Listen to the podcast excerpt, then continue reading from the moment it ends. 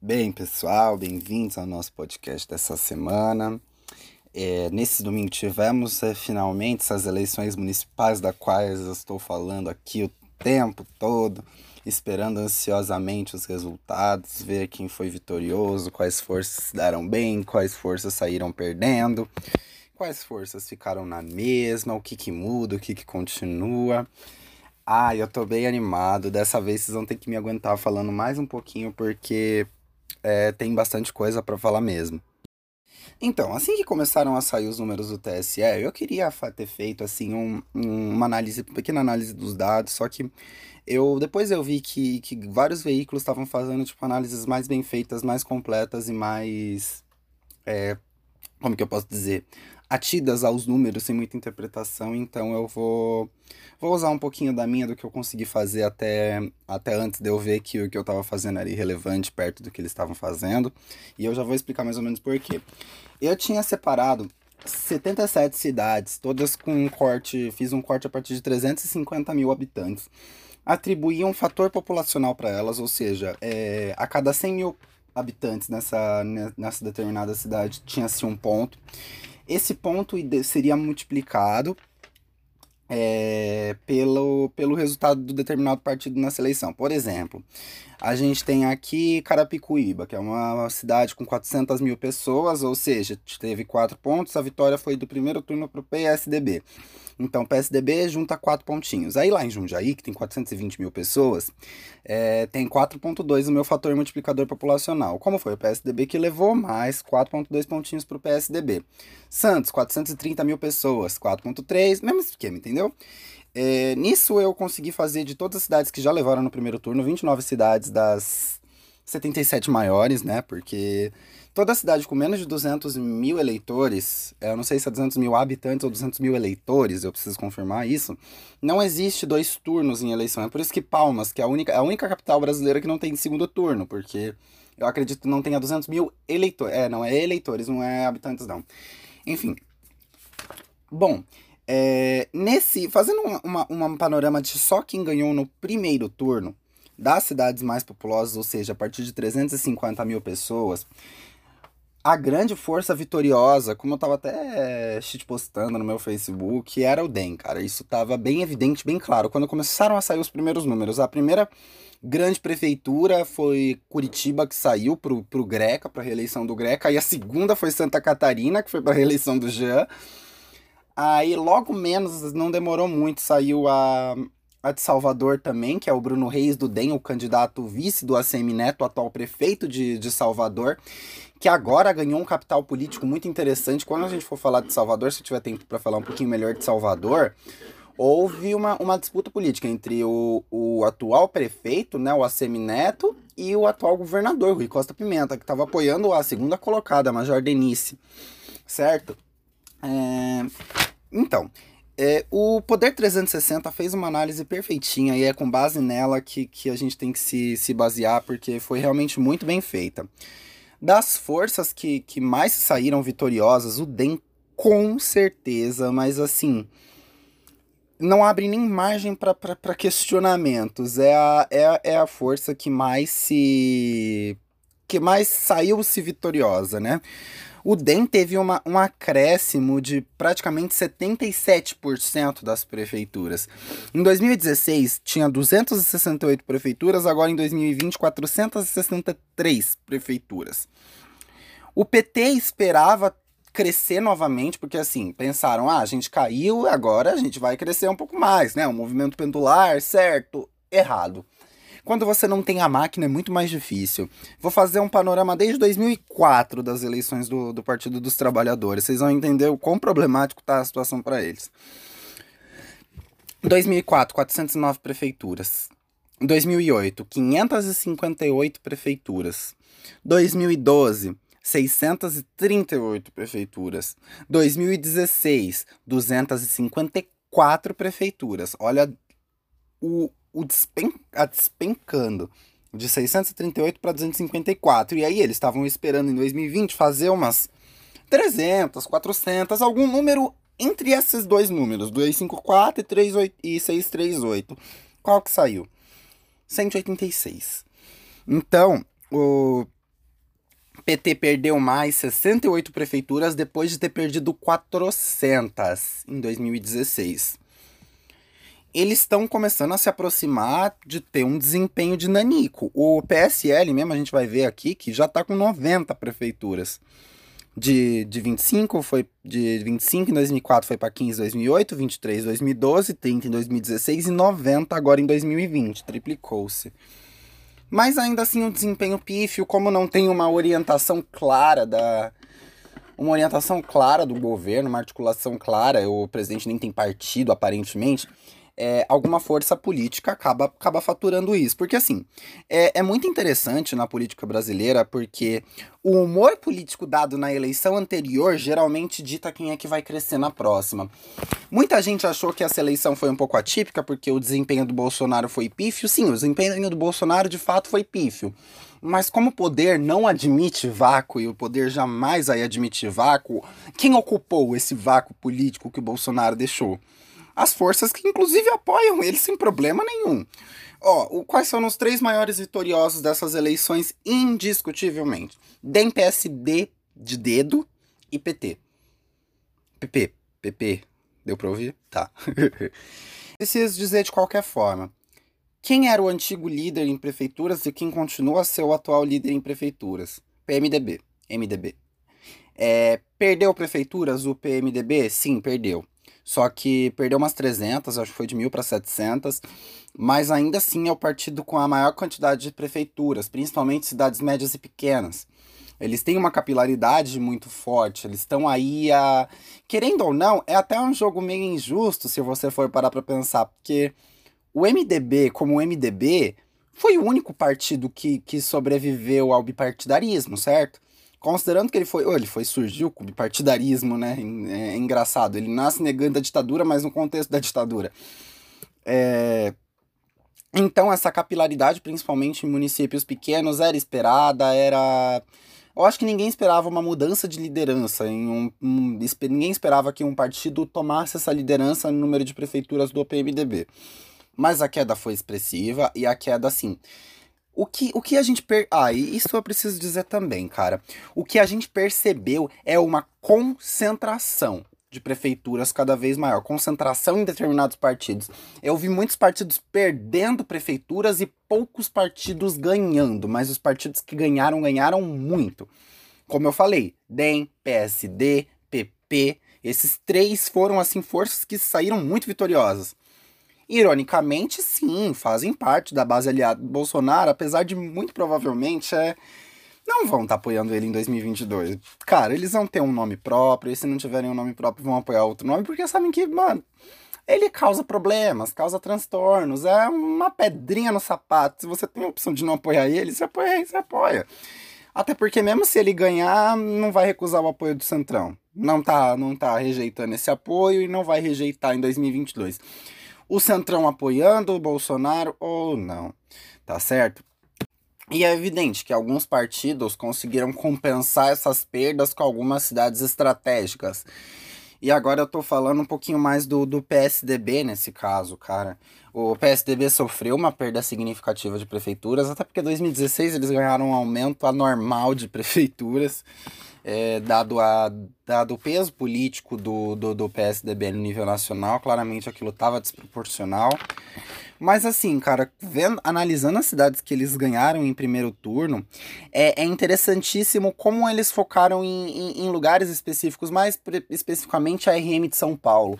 A região metropolitana de São Paulo, ela, cara, consegue ter mais pessoas que muitos estados, se você for parar para pensar. Eu tô aqui dando um exemplo de são Bernardo do Campo. São Bernardo do Campo tem 840 mil pessoas. Isso é mais, mais gente que o estado do Amapá inteiro, que ainda está no apagão. É, Diga-se de passagem, a gente vai falar um pouquinho mais de apagão se der tempo. É, mas olha aqui. O PSDB, ele levou em São Bernardo do Campo. Aí levou em alguns lugares específicos também que são muito interessantes. Natal, que é a capital do Rio Grande do Norte. São José dos Campos. Santo André, o PT levou também. O PSDB, perdão, levou também. É, Santos eles levaram no primeiro turno, Jundiaí, que também faz parte da RM de São Paulo, Carapicuíba, que faz parte da RM de São Paulo. E algumas cidades muito chaves, assim, cara. Por exemplo, Caruaru, que fica no interior de Pernambuco. O PSDB levou e levou no primeiro turno. Então eu gostaria de finalizar o panorama geral para começar a dar o panorama local das maiores cidades.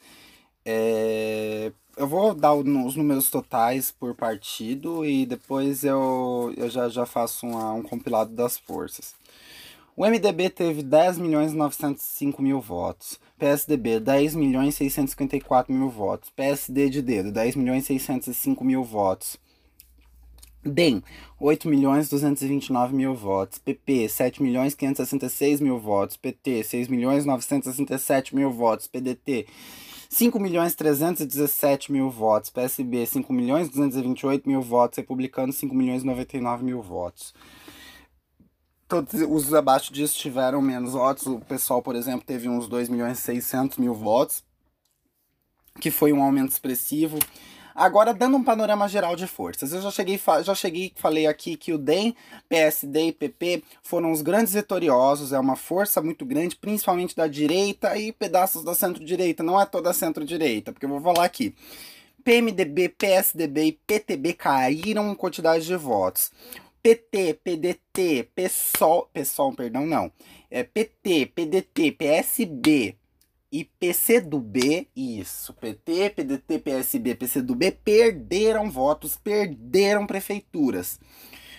A única força de esquerda, a rede também perdeu.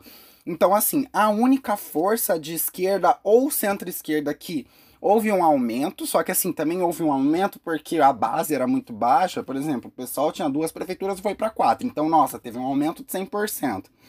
Isso prefeituras em primeiro turno, né? Mas se for parar para pensar que nós temos, sei lá, 5.564 municípios que fizeram eleição e só 57 deles vão ter segundo turno, é evidente que as maiores cidades vão ter segundo turno, então as maiores máquinas, que envolve maior dinheiro. E outra coisa, as maiores cidades é que dão um mude, mude o cacete, que dão um humor político para as eleições seguintes. Isso é muito relevante, certo? Aí, falar um pouquinho mais de uma segunda geração de políticos que está surgindo também, e ironicamente, é uma geração que, que, que tá surgindo a partir do desastre que, que o campo progressista produziu eleitoralmente nessa na última eleição. É porque, à exceção do PSOL, o desempenho, das, o desempenho dos partidos de esquerda e centro-esquerda foi pífio, foi patético. É preciso que eu diga isso, independente das minhas posições. É, tenho que me comprometer com a verdade, apesar de serem dados que não me agradam muito.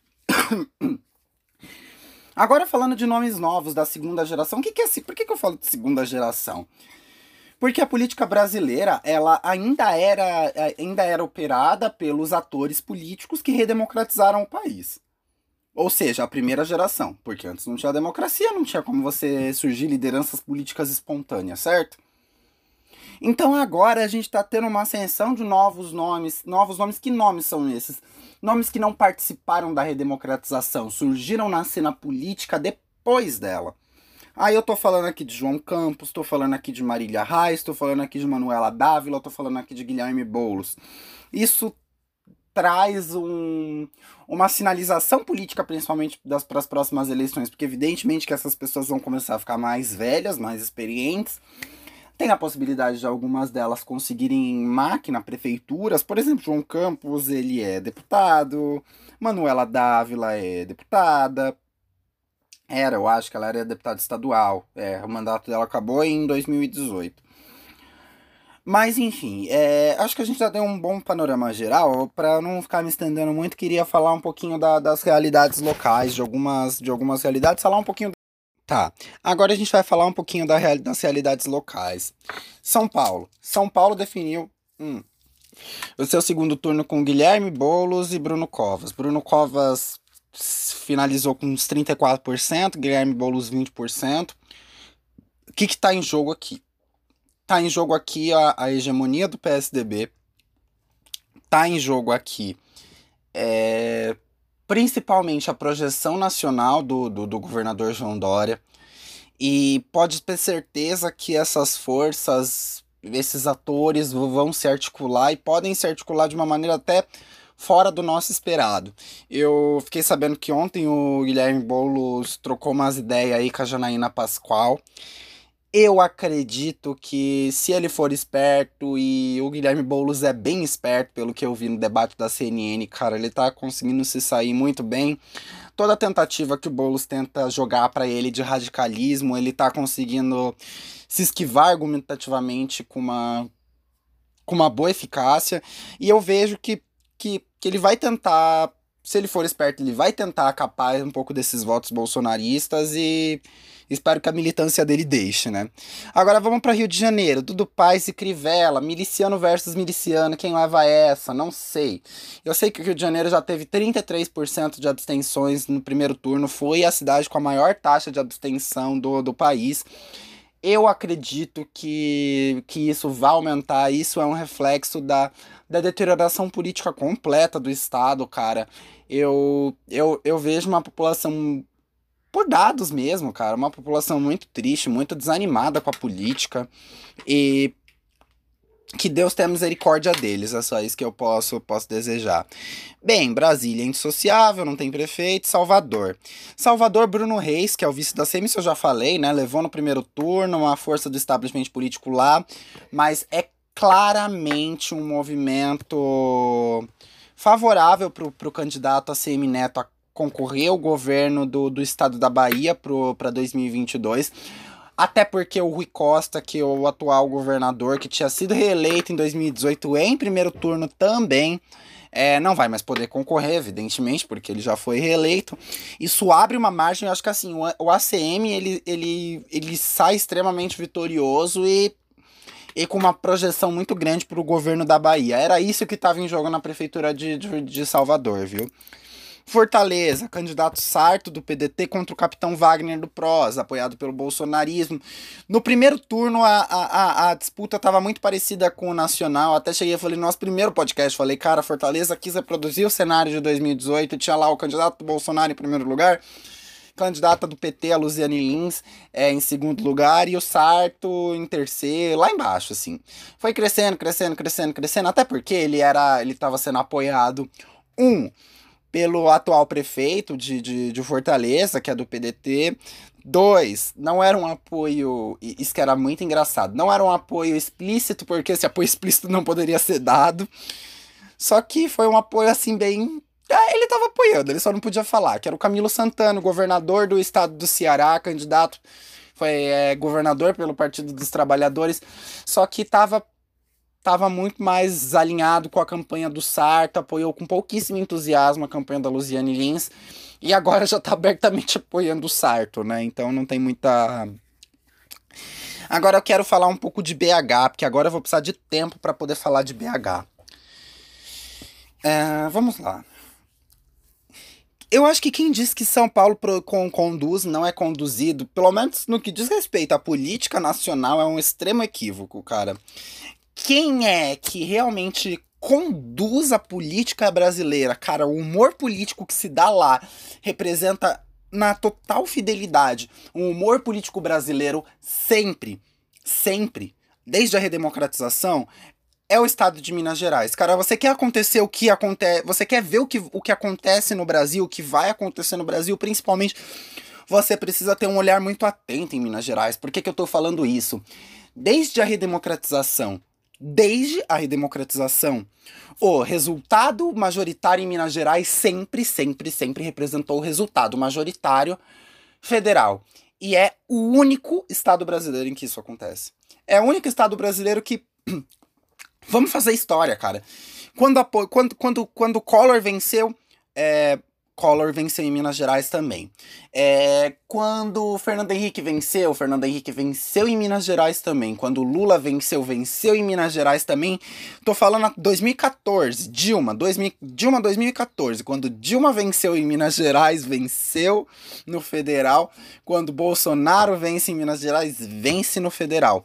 Por que isso também? É, Minas é um estado territorialmente muito grande, cara. E ele ele é incrível, porque ele tem um pedacinho dele no centro-oeste, um pedacinho dele no nordeste, um pedacinho dele no sudeste.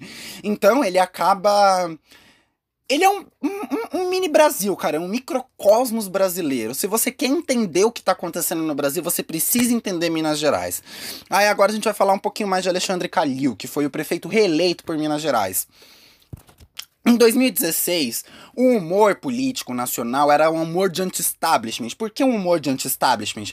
O Brasil tinha acabado de sair de umas campanhas mais caras da sua história. Eu tô falando de 2014. Foram gastos 5 bilhões de reais só no Caixa 1. Só no Caixa 1. Não se sabe quanto dinheiro a mais foi gasto. E isso tudo às vésperas da pior recessão, da segunda pior, né? Porque hoje a gente vive a nossa pior recessão da história. Mas a segunda pior recessão que da história da história econômica brasileira. Então, o ódio à política já estava começando a surgir e, tinha, e tem um outro fator também que já estava em plena ascensão, que nas eleições de 2014, a Lava Jato tinha acabado de surgir. Nas eleições de 2016, a Lava Jato já tinha metido não sei quantos políticos na cadeia, tinha derrubado, ajudado a derrubar uma presidente eleita. Então o humor político já estava começando a hum, dar uns revertérios. Alexandre Calil era ex-presidente do Atlético Mineiro, clube de futebol do de Minas Gerais. Quando ele chega por um partido nanico, que é o, PH, o PHS, é, ele, ele se lança pelo PHS com um discurso antipolítico, um discurso exatamente igual ao do Dória. Com a diferença de que ele realmente era aquilo que ele falava mesmo, não era por enganação. Porque o Dória era presidente da Embratur no governo Sarney, tô falando, o cara já aceitou o cargo público no, no governo Sarney. E tinha sido tocado de lá por corrupção. Além de uns, umas propagandas muito esquisitas assim, cara. Parecia que ele estava praticamente querendo vender as mulheres brasileiras para turista, entendeu? Venham aqui porque tem mulheres gostosas. Para isso é o isso é uma política de uma política estatal de incentivo ao turismo. Venham aqui comer nossas mulheres. É, tá, vou parar de destilar ódio ao PSDB, apesar deles merecerem. Vamos lá, voltando para Calil. Calil não, Calil de fato ele era um outsider da política, ele lance, é lançado por um partido nanico, leva. O que, que aconteceu hoje? Eu tava até assistindo uma entrevista que o, que o Calil deu pra. Eu acho que foi pra Band News, cara, em algum momento, ou pra UOL. É, quando questionaram ele, ó, seguinte, você entrou aqui, você foi eleito pela primeira vez com um discurso tal, você dizia que era da antipolítica, você dizia que era de um partido nanico, agora você tá aqui. Como prefeito eleito, tentando uma reeleição por um partido tradicional, ele mudou de partido, né? Porque o PHS acabou, foi praticamente extinto. E ele se filiou ao PSD. Lembra quando eu falei dos principais vitoriosos? Era quem, quem, quem mesmo? DEM, PP e PSD certo? Ele vem com esse. Ele, ele, ele assume uma nova roupagem, vamos assim. E, e, e dizendo claramente: não, aquilo era uma tática de eleição passada. Hoje eu não sou mais aquilo que eu era antes. Eu sou claramente um político. Porque ela chegou e perguntou: ó, e aí, Calil, você é político? Ele: não, não, hoje eu sou político. Não, não posso negar que sou político, certo? É, então, é, é preciso entender o que aconteceu em BH como uma mudança de humor político nacional, uma busca pelo establishment, uma busca pelo conhecido, pelo. E é aí que a direita faturou, cara. A direita, a, a, a direita representada pelo, pelo Centrão é o que há de mais tradicional na política brasileira. Então, e também não é, não é de se culpar o povo por essa escolha, cara. É um momento de muita insegurança, é um momento de muita incerteza, você precisa de de, de, comprom de compromissos com a, com, a, com a realidade, digamos assim. Porque o que aconteceu em 2018 foi foi algo que trouxe muitas consequências práticas para a nossa vida, cara. Minas Gerais, Minas Gerais terminou de quebrar na mão do novo. Eles deram, eles, eles com, com, maior, com coração aberto, deram a chance para um partido que nunca tinha administrado uma lanchonete, cara. Falar, ah, é, é, tudo da iniciativa privada, que não sei o que, mas nunca administraram uma secretaria, um porra nenhuma. Deram a chance, deram, deram de coração isso e foram extremamente decepcionados, né? É isso que que é preciso dizer, a mudança de humor político também que está acontecendo é uma negação ao anti-establishment. E é por isso que, enquanto ao mesmo tempo que o Bolsonaro é, é extremamente derrotado, os partidos que ele apoia, os candidatos que ele apoia se, tem, a, a, assumem desempenhos pífios, é, a própria esquerda tradicional sai perdendo também, a centro-esquerda tradicional sai perdendo também, o MDB e o PSDB, que fazem parte daquela centro-direita, também saem perdendo. E só quem ganha é o é a direita mesmo. A, a direita e um pedaço da centro-direita. O PSD é uma nova centro-direita, cara. Apesar de terem sido assumidos como direita antes, cara, o PSD, o PSD é o partido do Kassab. A gente não pode esquecer que o Kassab, quando ao mesmo tempo tinha sido vice de José Serra, virou ministro de Dilma Rousseff. É ou não é verdade que o Kassab era o vice de José Serra e depois virou é, ministro da Dilma Rousseff? Então, assim, não é, é, conservador, mas não é tanto, assim, não. Cara, é conservador, mas não tem problema em ficar lá do lado levantando o bracinho de candidato de esquerda, centro-esquerda certo? Me, me estendi muito sobre BH e vamos para próximas cidades. Assim, eu quero ir até Maceió, porque Maceió tem. Cara, Maceió ainda nem peguei o resultado, porque no dia seguinte das eleições ainda não tinha saído. Pra você ver o absurdo que o TSE fez. Mas não vou nem comentar isso, porque. Foda-se. Vamos lá, Curitiba é Rafael Greca, né? Já tinha falado que tinha sido eleito. É, Manaus. Prefeitura de Manaus, você tem o Amazonino Mendes, do Podemos, contra o Davi Almeida, do Avante. Eu confesso que eu não acompanhei muito as eleições em Manaus. Eu sei que a situação lá foi terrível. O coronavírus realmente dizimou. Foi um negócio bem triste, assim. Foi bem feio. Aí você tem o, o, o, PSDB fora da disputa em Manaus, né, cara? O PSDB tomou uma lavada lá, mas porque foi muita irresponsabilidade do ex-prefeito. Ele foi assim. Aí, de uma certa forma, o ex-governador de Amazonas provavelmente é, tá como favorito, né? Porque o Amazonino Mendes, ele era do PDT nas, das eleições de 2018, tava concorrendo pelo PDT. Hoje ele tá no Podemos. E Davi Almeida do Avante. O Avante é um partido novo, assim, tipo, tá surgindo. Nas últimas eleições apoiaram o PDT. Precisa ver como, mas eles são tradicionais centro-esquerda, mas vão pro centrão também, é tipo um cidadania sem querer generalizar. Tá, João é Recife. Você tem João Campos e Marília Reis, PSDPT, aquela disputa que eu falei entre os candidatos da segunda geração, mas os dois são da mesma família, né? A família Campos e a família Reis. E ambos são de tradicionalíssimas famílias da política pernambucana. Então, assim, mesmo a nossa renovação, ela é uma renovação extremamente conservadora. Mesmo nos nossos políticos de segunda geração que eu tava falando, pelo menos a metade dos que surgiram, então, na disputa do primeiro turno são de políticas tradicionais. Aqui você tá tendo uma briga de família e uma briga de fam... da mesma família extremamente tradicional na política pernambucana. Mas, é, não, não, não, acho que não faz nem sentido apostar em nenhum candidato, porque os dois executariam o mesmo plano de governo, para ser, ser bem sincero. Ah, e quero falar assim de Goiânia, cara. Maguito Vilela, do MDB, contra Vanderlan Cardoso, do PSD. Vanderlan Cardoso, eu cheguei a comentar que é senador, Maguito Vilela, ex-governador. Maguito Vilela ganhou em primeiro lugar, né? Tá indo pro segundo turno em primeiro lugar, só que, olha que loucura. Maguito Vilela nem em Goiânia está. Vocês querem saber onde ele está? Onde ele está? Eu conto para vocês. Maguito Vilela tá no hospital Albert Einstein. Foi entubado no dia que saiu o resultado do, do primeiro turno. Ele já estava há um tempo internado por conta de complicações ao coronavírus. Ele teve que ser entubado antes, desentubaram ele, tiveram que reentubá-lo novamente. Tem a possibilidade dele ganhar e ganhar dentro do hospital. Ou pior, ganhar e eventualmente vir a falecer, né? Eu não sei o quanto isso. Eu acho que seria um desastre para a política goiana, mas enfim.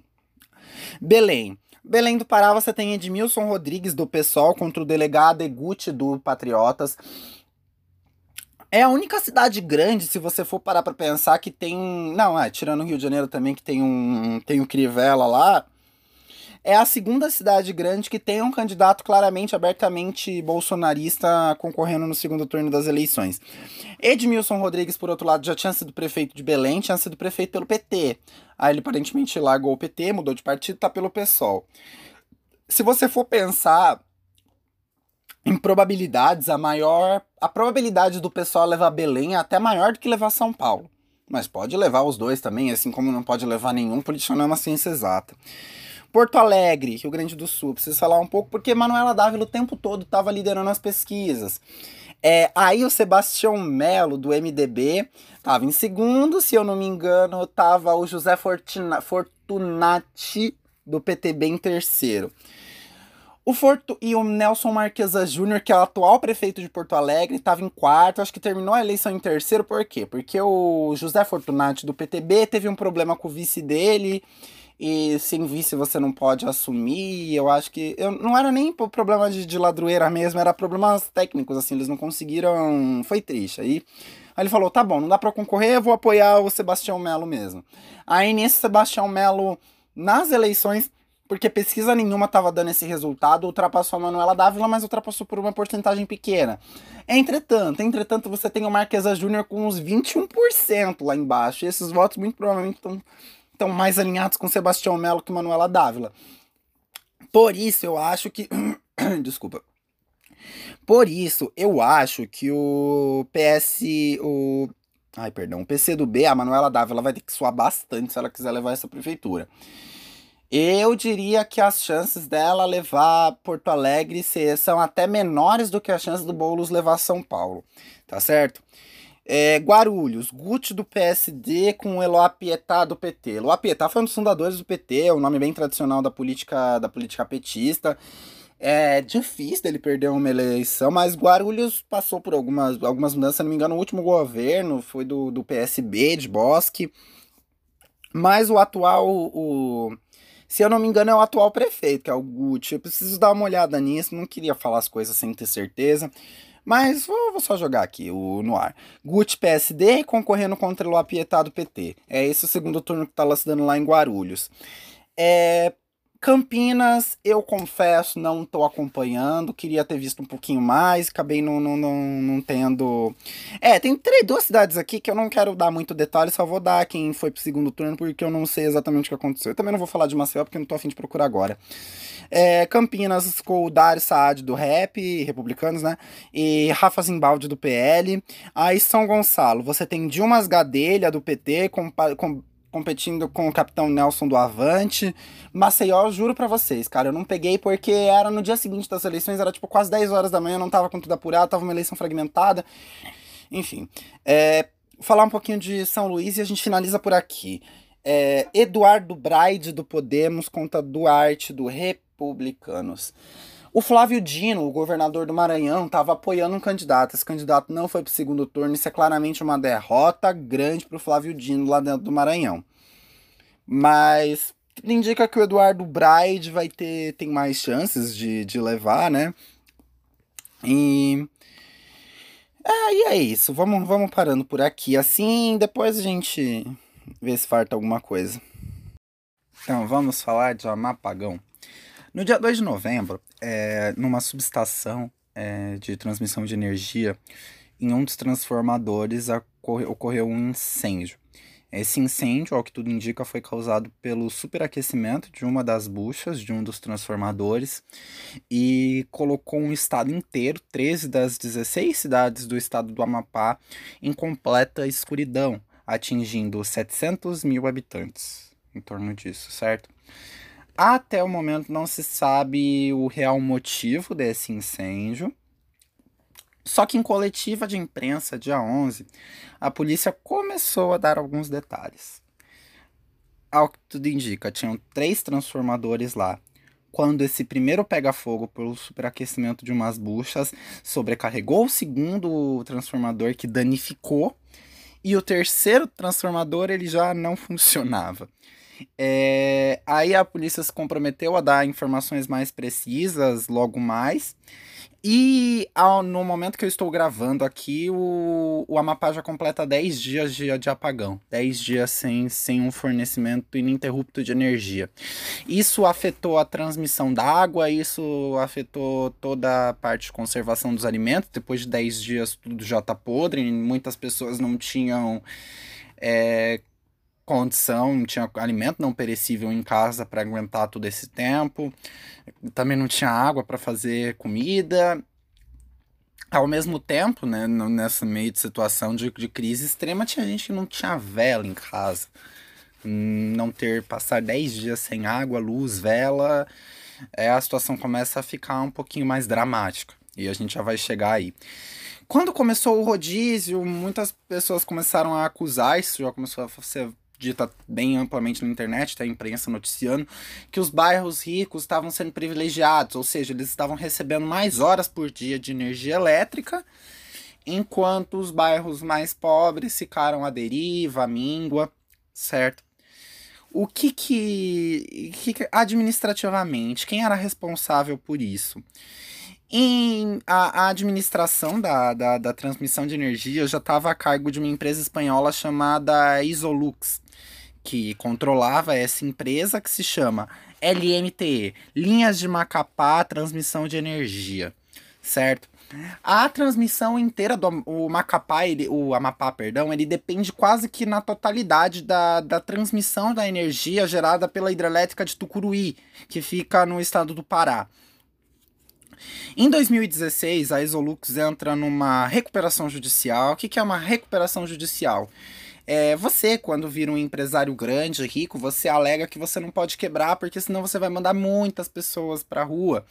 E é por isso que gente rica no mundo não quebra. Porque a, a Isolux é uma espanhola, entrou em recuperação judicial lá na Espanha.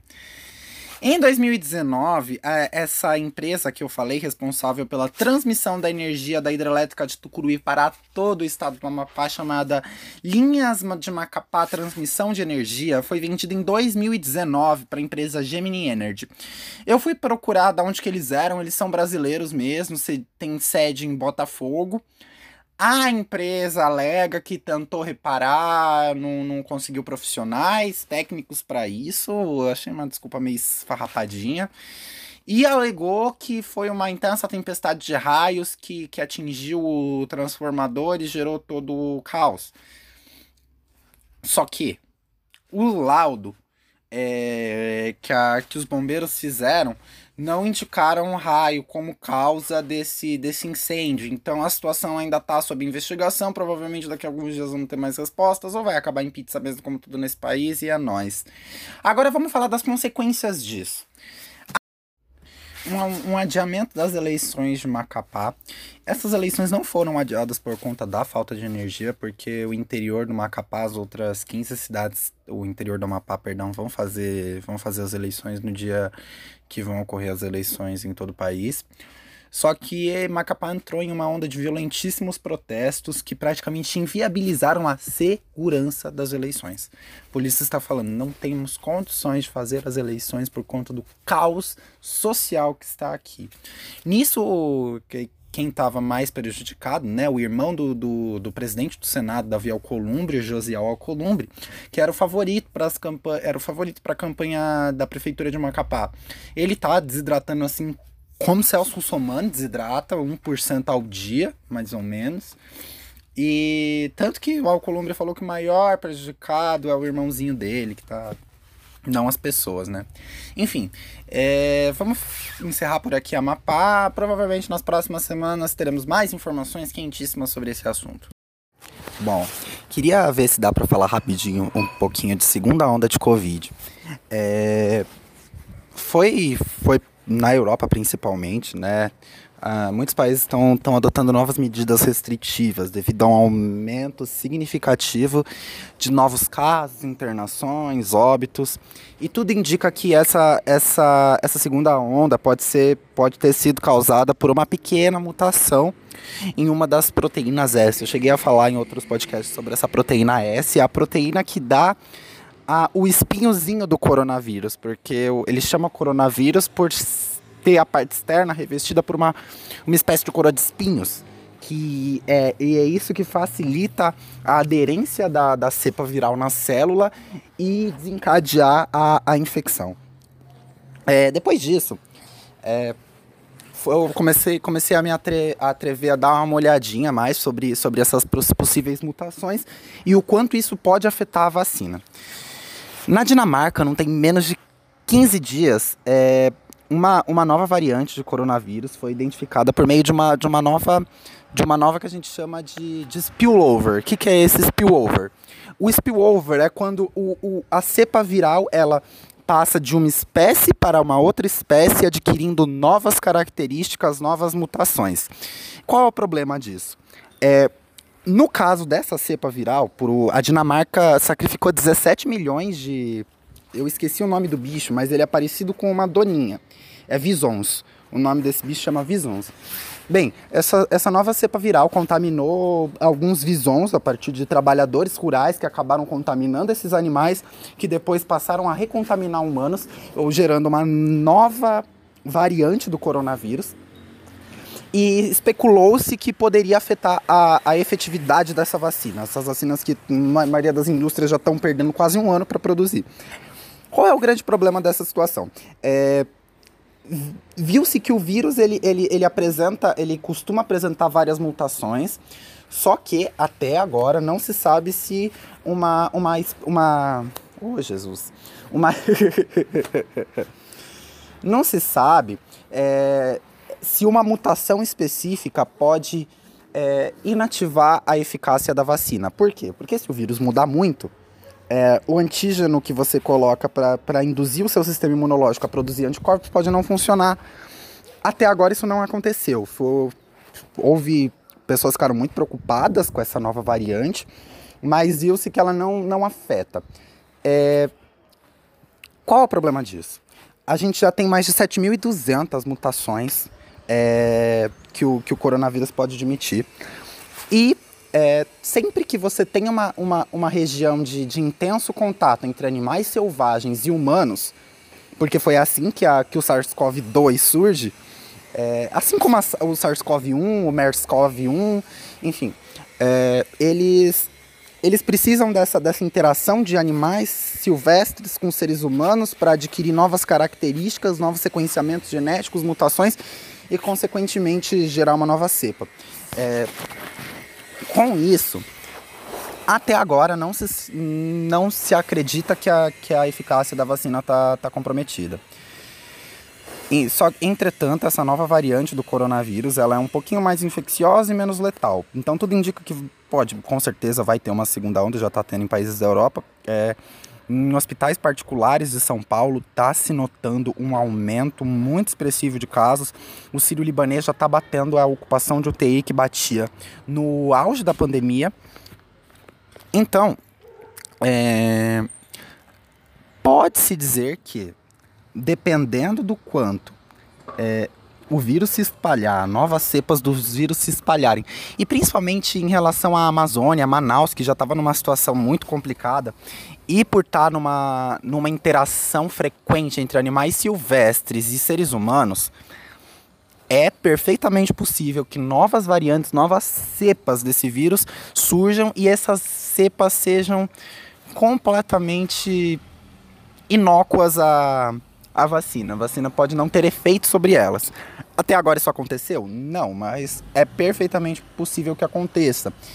Já tem várias preocupações sobre a situação que vem acontecendo na Amazônia, porque a própria degradação ambiental pode interferir num aumento de contato entre seres humanos e animais silvestres, gerando novas cepas de coronavírus. Então, acho que eu já, já encerrei esse assunto. Assim, eu particularmente fico bem preocupado em relação a essa situação, por quê?